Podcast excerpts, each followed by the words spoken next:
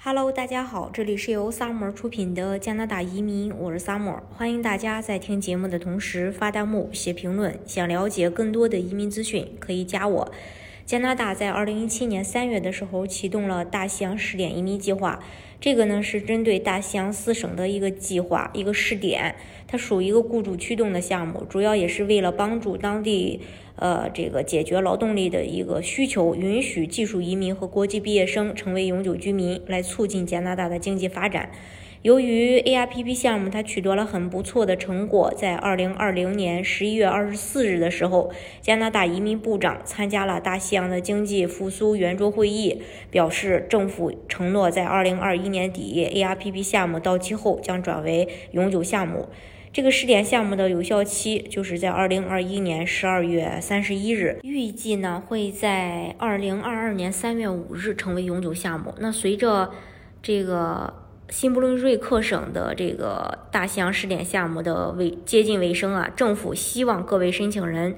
呃，要注意相关的时间表，以免对指定雇主和申请人造成不必要的损失。因此呢，呃，新布伦瑞克省，也就是 NB 省，在二零二一年十二十月二十二日将停止接收 ARPP 试点项目的指定申请，所有的省背书将截止在二零二一年十一月二十一日之前。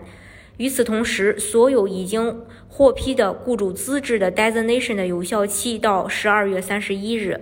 NB 省移民局表示，大西洋试点移民项目转为永久项目之后，雇主需要更新申请，继续引进移民，解决当地劳动力短缺的问题。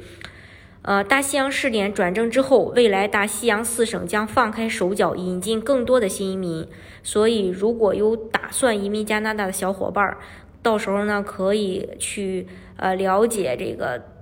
到时候最新的一个政策。目前呢，也证实加拿大百万移民计划的红利期，好机会，大家也不要错过。并且随着自由党的连任，将此次选举结果，呃，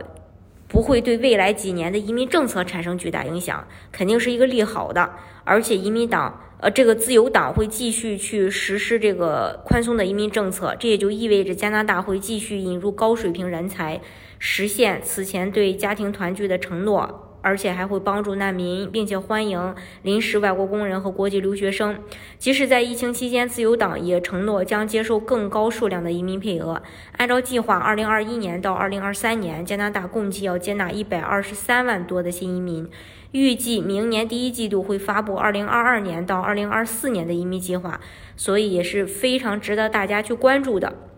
这个计划将指导移民局制定移民目标人数，每个移民类别的一个移民人数，就具体到每一个移民项目具体呃要接收多少人，以及每个省和地区的分配。那自由党大概率会延续每年增加超过四十万个新移民的计划。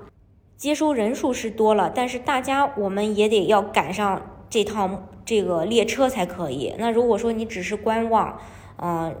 到时候还是不会去执行。如果政策发生变化的话，你也会呃这个很受挫的。好，今天的节目呢就给大家分享到这里。如果大家想具体的了解加拿大的移民政策的话呢，可以加我。